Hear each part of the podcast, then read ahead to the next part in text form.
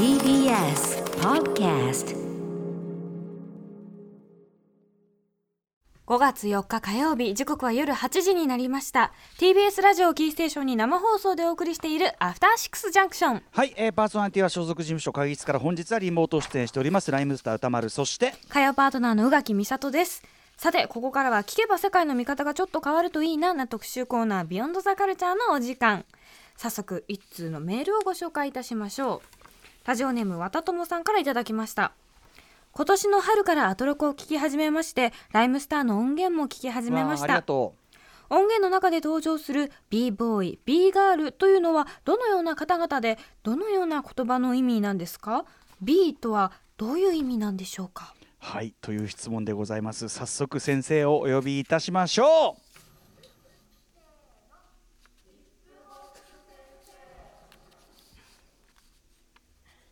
こんばんは、渡辺志保です。はいヒップホップ先生。ね、はい、志保さんが今日は音楽ライター、はい。渡辺志保さんがヒップホップ先生としてさまざまな疑問にお答えいただくわけですね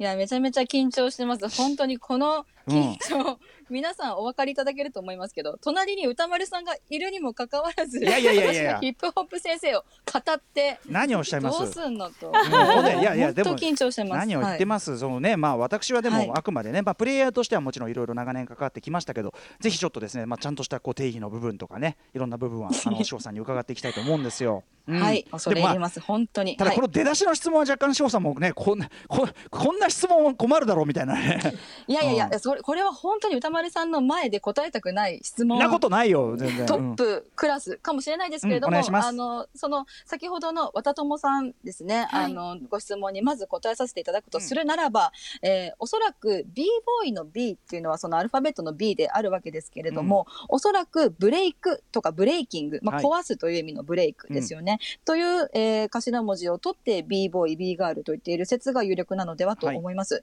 でなぜかと申しますともともとヒップホップの始まりって DJ の人たちが曲のブレイクと呼ばれる部分でブレイクっていうのはその曲の間のドラムだけが異様に目立つ部分みたいな感じなんですけれども,、はい。うんうん。あの歌詞の入っていないドラムだけの部分、うんそこをつないで2枚のレコードを使ってブレイクの部分だけをつなぎ合わせて人々を踊らせていたのが始まりと言われているんですね。はい。でそのブレイクの、えー音、まあ、ブレイクビーツというふうに言いますけれどもそのブレイクビーツに合わせてアクロバティックなダンスをするのがブレイクダンスと呼ばれましてそれがやがてヒップホップカルチャーを形成する要素の一つとなったと。よってブレイクダンスに興じる人々をブレイクボーイと呼ぶようになりそれがうん。b ボーイへと転じたのではというのがですね有力な説かなとはい。思っておりまして、で、えーそしてですねその、まあ、ブレイクダンスをする人だけを b ボーイと b ガールと、えー呼ぶという方もいらっしゃるんですけれどもあのおそらく今ではそのヒップホップカルチャーを愛しそしてリスペクトする方全員がうん。b ボーイ、そして b ガールというそういう総称なのではないかなというふうにも思っております。はい。いやもう見事な説明、もうこれですよ。もうお見事なものでございます本当に。いや、そしてうん。今、後ろでかかっておりますのも、ライムスターさんが90、これは、え、98年いやいや90 97かなすいません。最初はね。うんかな？に、はい。あの、発表しました、もう超名曲、b ボーイイズムという曲でございますけれども、逆に私は歌丸さんにうんうん。当時、あの、この b ボーイイズムは何を想定して作った曲なのかみたいなこともはい。伺いたいなと思いました。あの今ね、志保さんのご説明があった通り、もちろんもともとはそのブレイクダンスをする人、ビーボーイングとね言ったりしますけども、あのあれですね、オリンピックの種目はブレイキンですもんね。はい。あのまあ、ブレイクダンスをする人たちのの競技要するに狭い定義では b ボーイとして言われてたけど、うんうん。まあ、80年代半ばぐらいからランド MC とかの歌詞の中で b ボーイスタンスがどうこうみたいなのがあったりしてあの割とヒップホップ好きな人のアティチュード全般をね b ボーイとかね素敵であるみたいなことを言ったりしてて、えーでえっと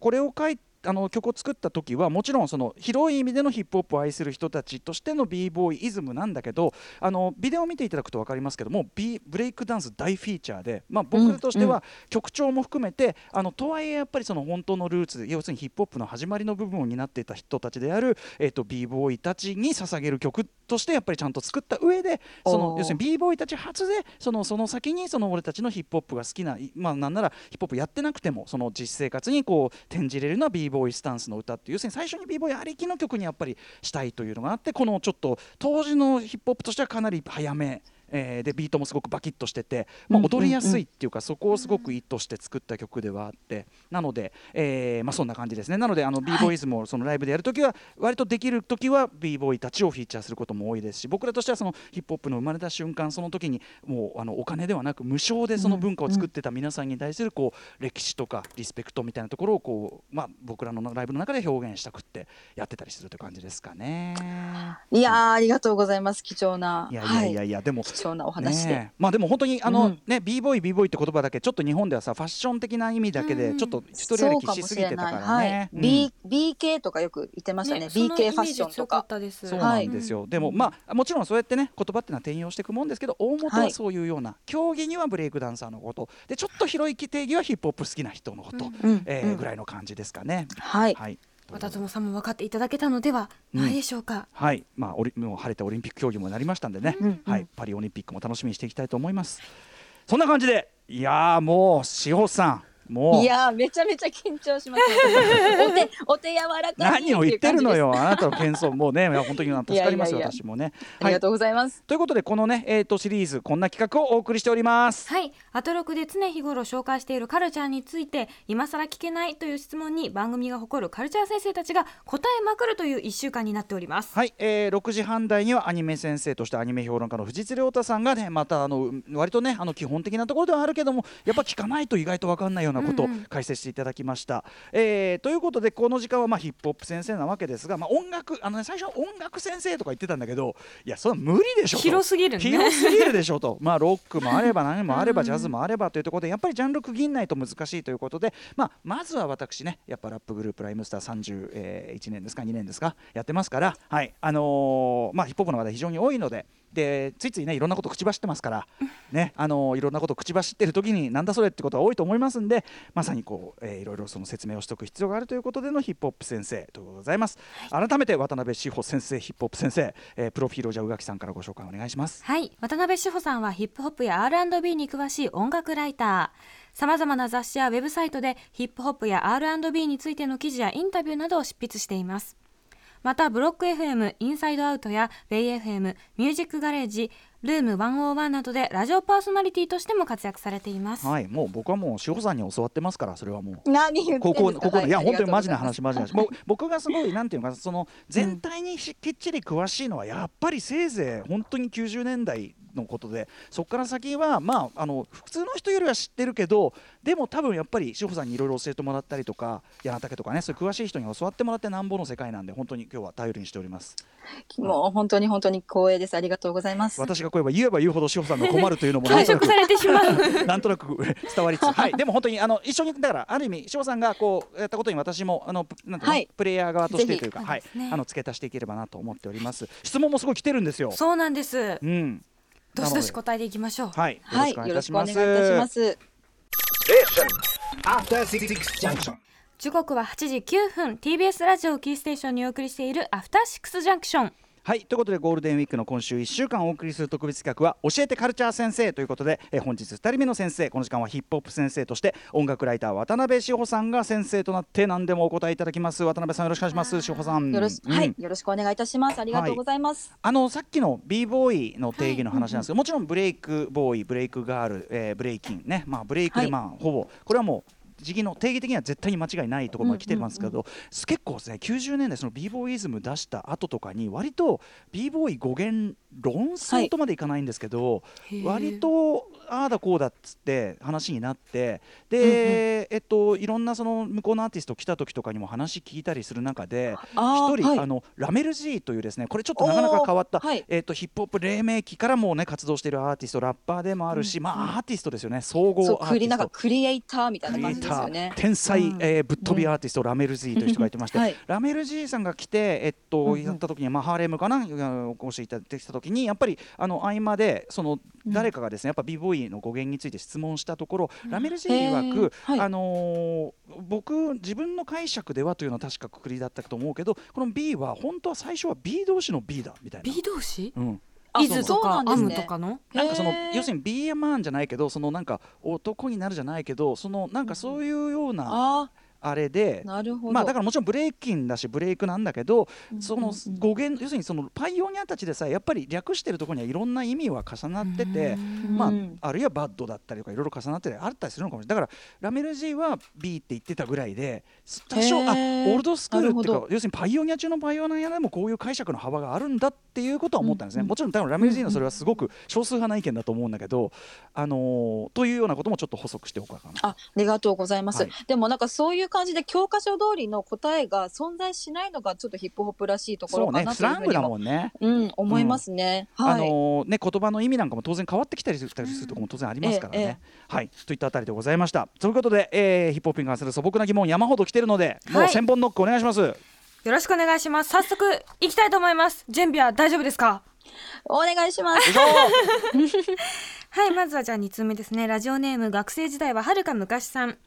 ラップでよく使われるライム、フローとはどういう意味なんですか？正直分かっておらずぜひ解説していただきたいです。とのことです。意外と言葉で説明しようとすると、い。やー、うん。そうなんですよね。なんか我々もすごくこう雰囲気で使ってたなっていうことをですね、うんこの、はい、あの、お便りというかご質問いただいて、思う考え直したというかですね、うん。気づいたところではありますが、まず、ライムとは韻なんですよね。うん。はい。で、ラップの歌詞、まあ、歌詞のことをリリックというこ呼ぶことが多いんですけれども、ラップの歌詞というのは、一つこの、いかにうまく韻を踏むかっていうことが、その、楽曲の良し悪しであるとか、そのラッパーのスキルの、あの、低いか高いかというところが、すべてこの韻に集約されると言っても過言ではなくて、うん。で、一つそのライムが、ライムとは韻のことです。うん。で、そして、フローっていうのは、いわゆる節回しうん。とか、その、こ言葉の運び方、なんていうの、リズムの取り方、うんうん。そういったものをフローというふうに、えー呼ぶんですね。うん。で、例えばですね、あの、ライムスターの Once Again という超代表曲がありますけれども、はい。ここも、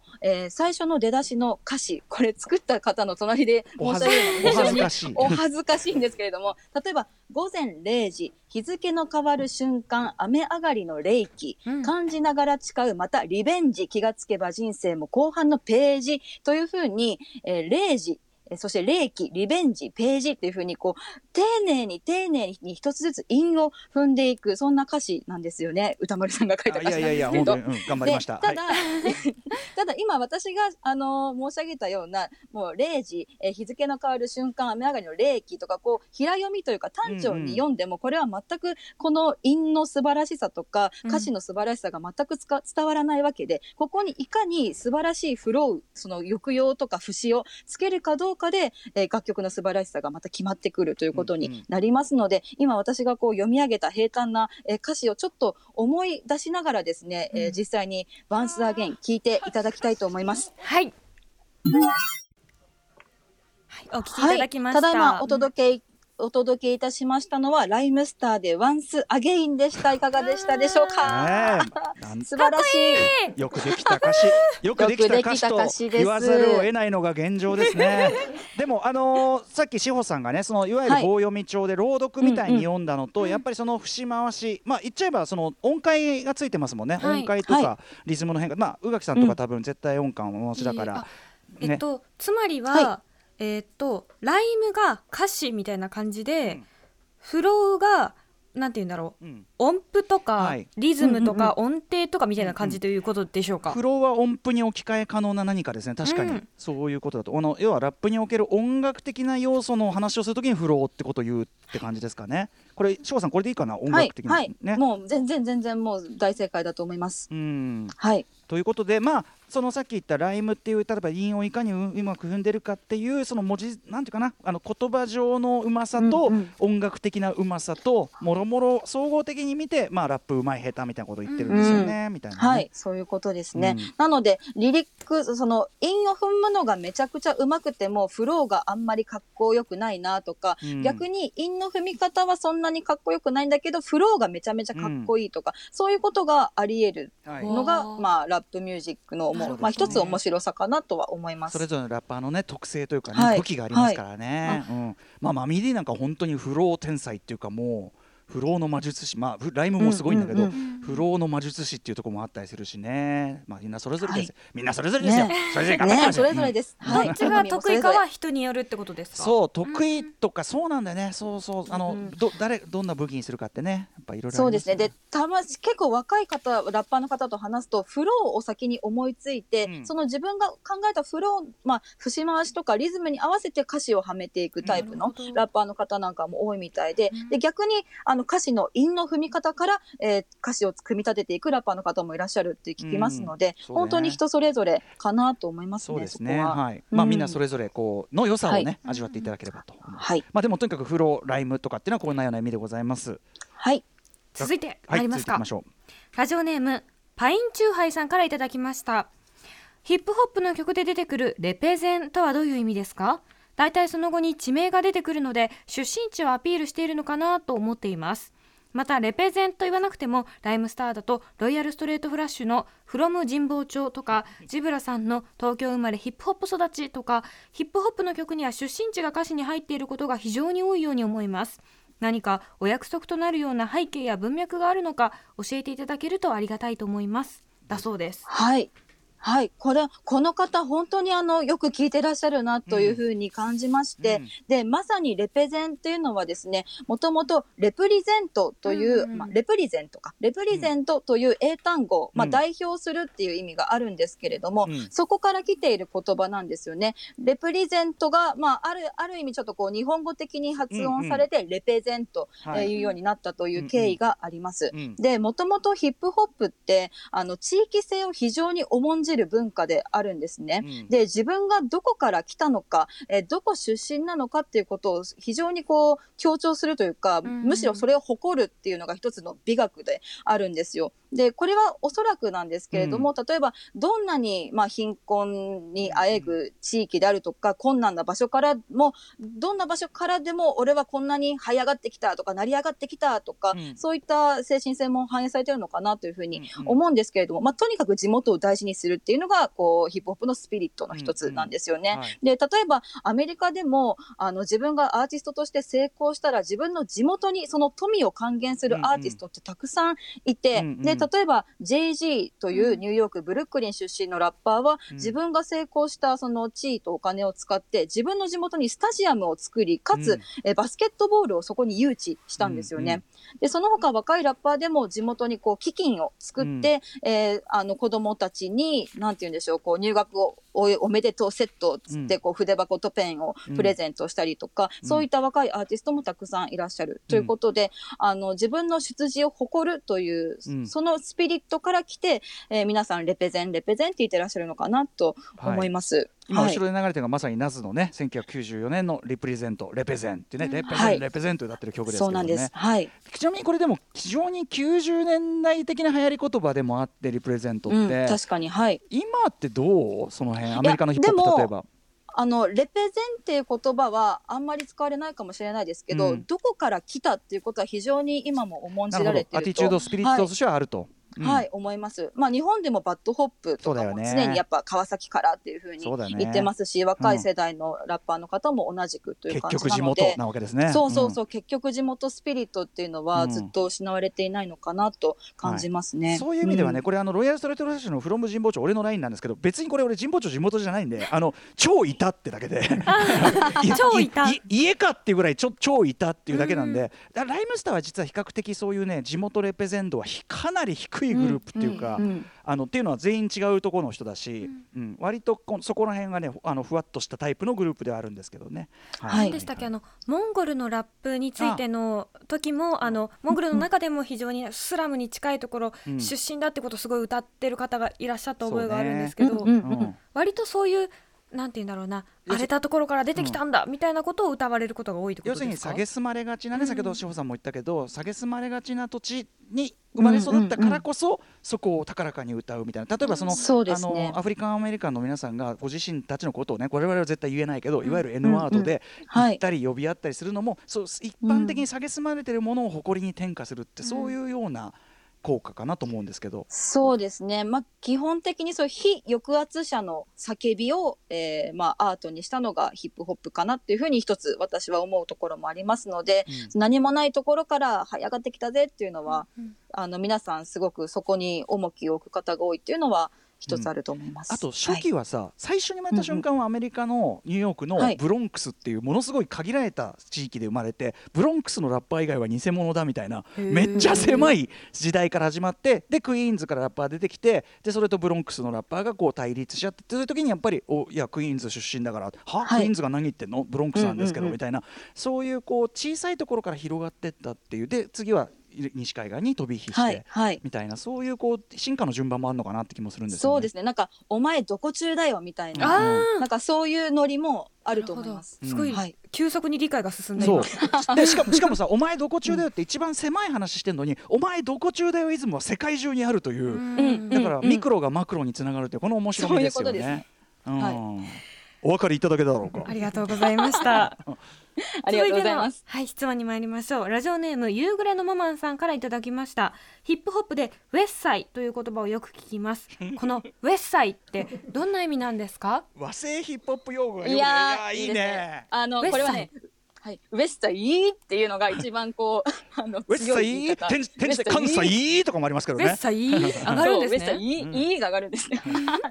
すみません宇垣さん。あのウエスタイーはあのウエストサイドの略っていうかウエストサイドがなまった。日本語ふうになまったのがウエスタイーなんです、ね、さっきのレペゼンと同じですよね。えー、あじゃあこれ日本語のみで言われるウエスタイーなんですか？まあ、ウエスサイってウエストサイドってことでウエスサイってこう英語の表現は当然あるんだけど、うんはい、それをカタカナ表記的にウエスサイっていう感じっていうか。うん、はい。ちょっと面白くなっちゃってすいませんって感じなんですけど、でそれはこれをそのウエストサイドの略で、でウエストサイドで何に対してのウエストなのかというと、さっき歌丸さんもちょっとおっしゃってましたけれども、東に対しての西。で東はニューヨークなんですよね。そのヒップホップの、えー、出身地である、えー、ニューヨークに対して LA ロサンゼルスカリフォルニアが西ということになります。うん、でヒップホップって面白いのがそのお前どこ中だよっていう話にもつながるんですけれども、うん、地域によって全然音の質感が違うんですよ。うん、で今は本当にもうネット社会だしその地域性ってあまりなくはなってきてはいるんですけど、うんうん、それでも今もすごく地域性ってあの顕著に出ていてで特にあの、まあ、ウエスタ E が盛り上がり始めたのは90年代前半ぐらいなんですけど、うんうん、なので90年代前半の、えー、東海岸のヒップホップと西海岸のヒップホップってそのサウンドも全然違うし、うん、ラップのそれこそフローですよね、うんうん、あの節回しとかリズムの取り方も全然違うんですよ。うん、というわけでちょっとここで皆様にもウエスタ E の風を 感じていただきたいのでいいですか？一曲ちょちょちょこっとだけ聴いていただきたいと思います。はい、はい、えー、1994年にリリースされましたウォーレン・ジー・レギュレイトフィーチャリングネイト・ドッグ。はい。今聞いていただきましたのは1994年に発表されました超名曲ウエスタ E をウエスタ E?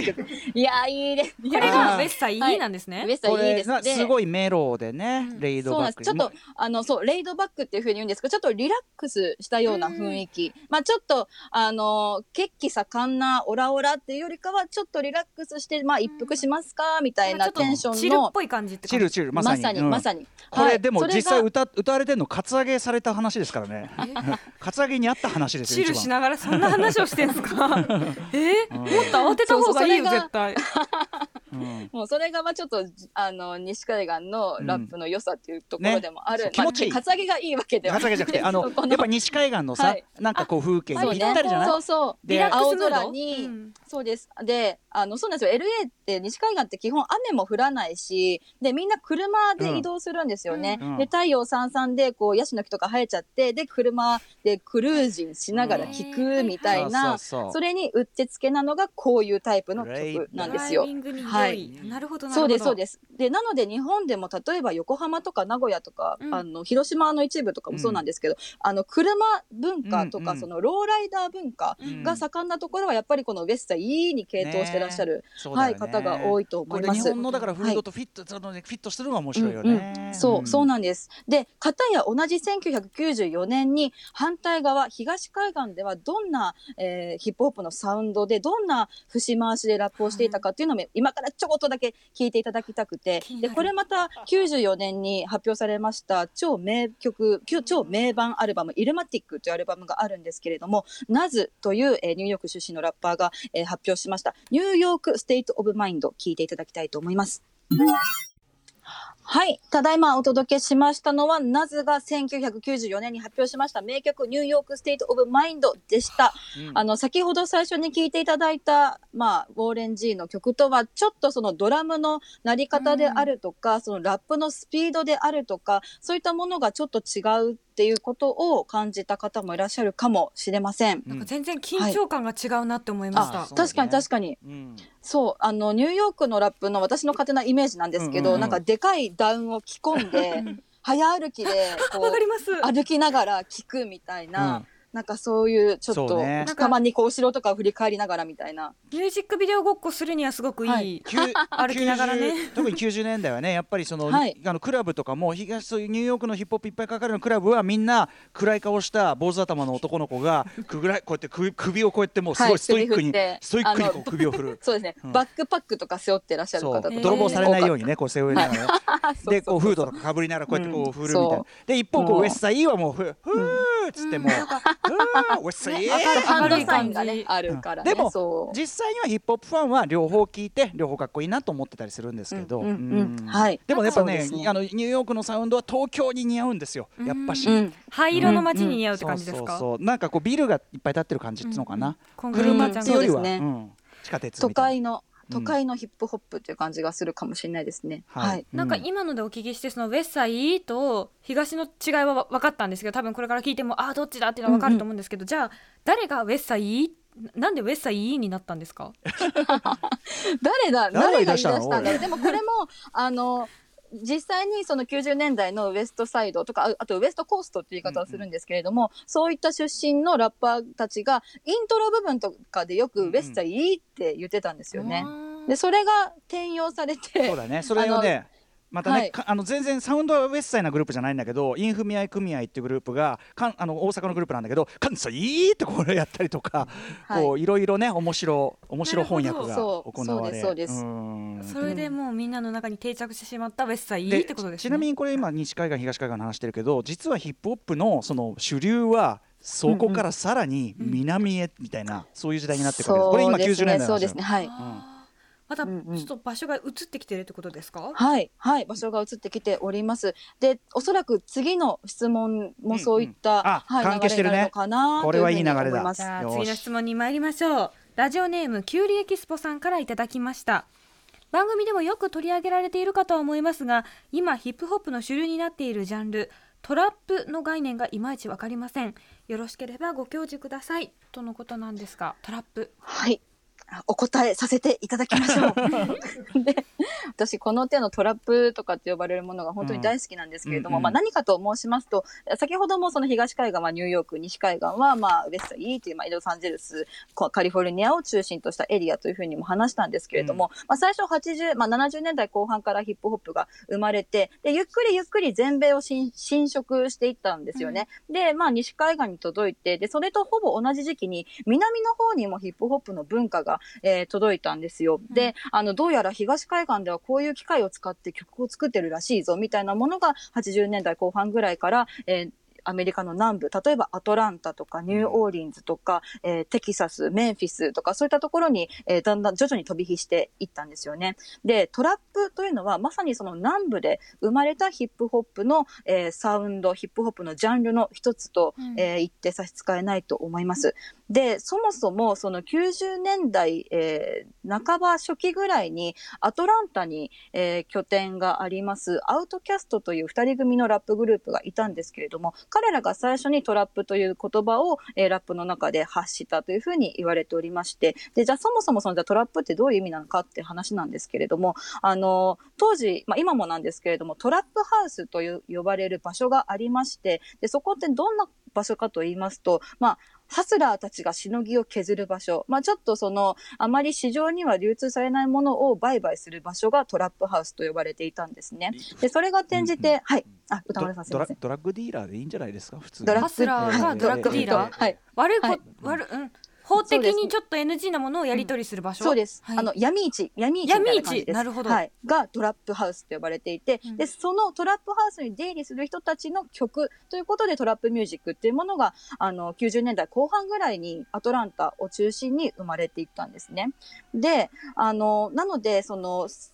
なんちょっと難しいんですけど、音はこういう音だよっていう定型はあるんですけれども、そこにちゃんとその精神性であるとか、カルチャー的な背景もあるのが、えートラップということになります。で、音はじゃあ一体どんな音なのかと言いますと、もう結構ね、チキチキチキチキチキっていう、あの、細かいドラムのハイハットの音がチキチキチキチキってずっと入っていて、うんで、あの、今、今さっき聞いていただいたみたいなニューヨークのラップとか LA のラップとはまた違うテイストのあの、音に仕上がってます。で、トラップのビート、あの、オケっていうのはですね、とにかく音の数がちょっと少ないんですよ。あの、これまで流行った、えーオケに比べると。で、それって何を生み出すかというと、ラッパーの人たちがより自由に、その、フローであるとか、節回しであるとか、リズムやメロディーを乗っけやすいということになって、で、かつその若者たちにはそのリズムがすごくハマったんですよね。で、なので今までのあのヒップホップの教科書的な、えー曲の作り方があるとしたら、その枠組みをさらに超えて自由度を増しているのが今のトラップミュージックということに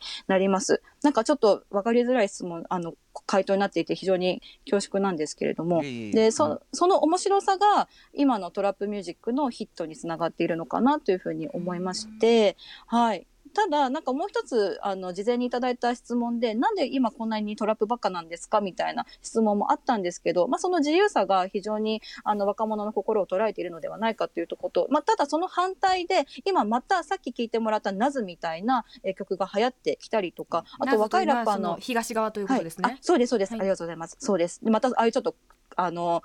都会的なというか、うんうん。薄暗い路地を歩くようなビートが流行っていたりとか、あと若いラッパーの間では、今、アコースティックギターの曲、音を使うのがすごく流行ってるんですよ。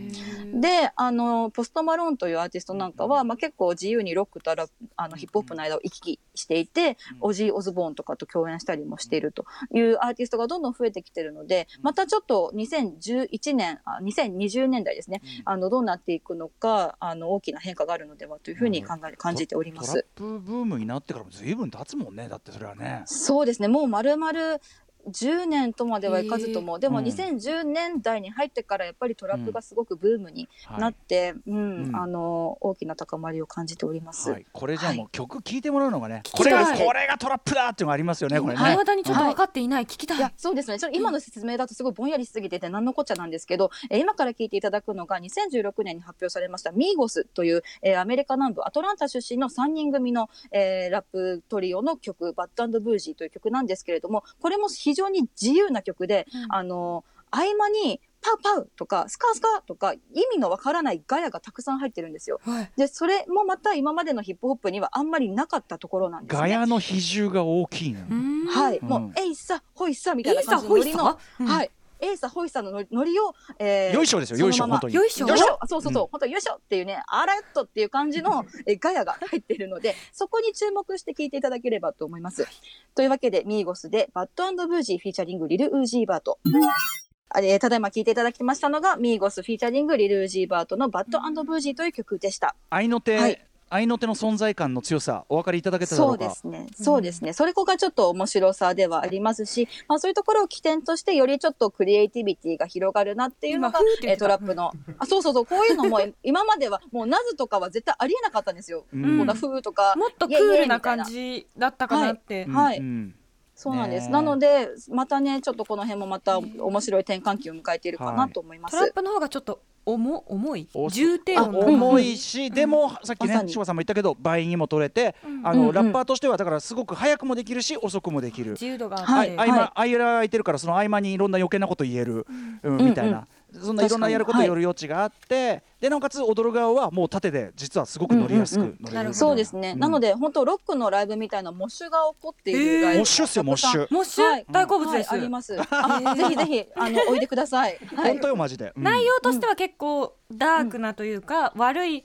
ことしたぜみたいな感じですか、うんうん。そうですね。悪いことしたぜな曲がまあ基本的には多かったりもするんですけど、でもこういうあのオケに載せてるラブソングとか、うん。あとはそのまあ仲間のことを歌った曲とかもありますしあのトピックは多岐に今や多岐にわたってます。今はい。この感じのフローでラップのねそのフロうん。うんーというかこの出し方であるとかトラックの感じはもう今やもうポップミュージック全般に結構解釈してうんうん。て。そうですね。うん、あのーこの間かけたあのブブカのでかけたアイドルソングの中にももうトラップの感覚は普通に入ってて、うん。という時代感だと思います。もう10年かけてもう普通にポップミュージックの主流になったって感じがします。うんうんうんうん。はい。ありがとうございますということでございました、はい。続いての質さようでございます問に参りましょう。ラジオネーム日刊岡田さんからいただきました。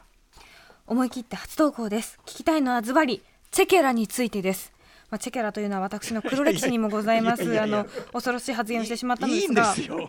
そもそもチェケラって何ですか、うん。どういう意味なんですか？どういう用途で今まで使われてきたんでしょうか？またなぜ日本でこれまでここまでラップイコールチェケラというイメージが定着してしまったんでしょうか？実際にチェケラっていうワードを使った人とか楽曲とかあったんでしょうかというご質問でしたこれ面白い。な、これは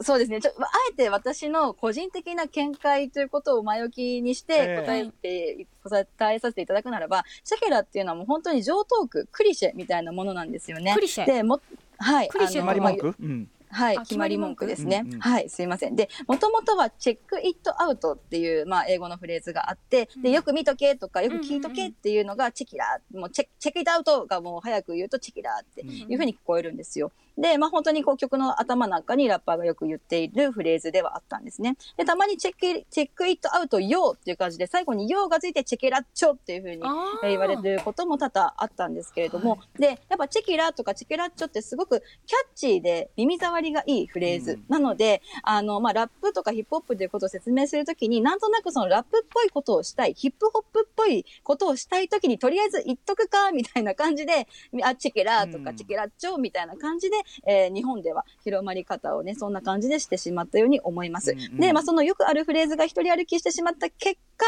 世間の人々がヒップホップをちょっとこう、小馬鹿にするじゃないですけど。そんなつもりはなかったんですいやそんなつもりはいいんだよいいんだよもちろん、もちろん、もちろ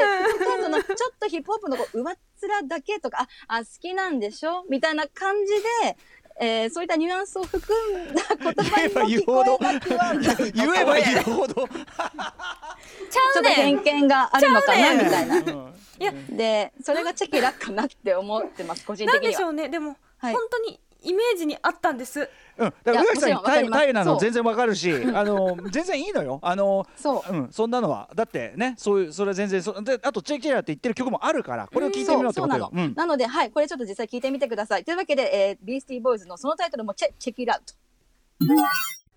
はい、えー、チェケラ、皆様にもお連分かりいただけたでしょうか？めっちゃ言ってるじゃん。ビースティーボーイズはそのラップの仕方がすごいいわゆるオールドスクールつまりその古いスタイルのラップをあえてやってるグループなのでよはいりそのチェキラってちょっとこう今あんま使わないマシだったりするんだけど、まあそれをあえてもうベッタベタなっていうか、うん。こってこての感じをあえてやってるところもこの曲ではちょっとあるかなと思いますけどね。はい、うん。まあ、それぞれに、それぞれのチェケラがありますから、全然。そう。はい。それぞれのちなみにその check it outねあのっていうのを日本語的に表現したのが耳を貸すべきですみたいな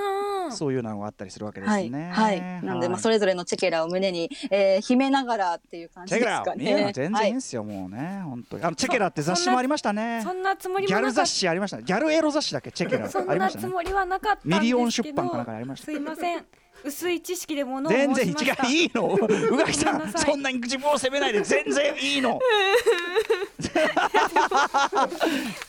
皆さん勉強になったんじゃないかなって思います。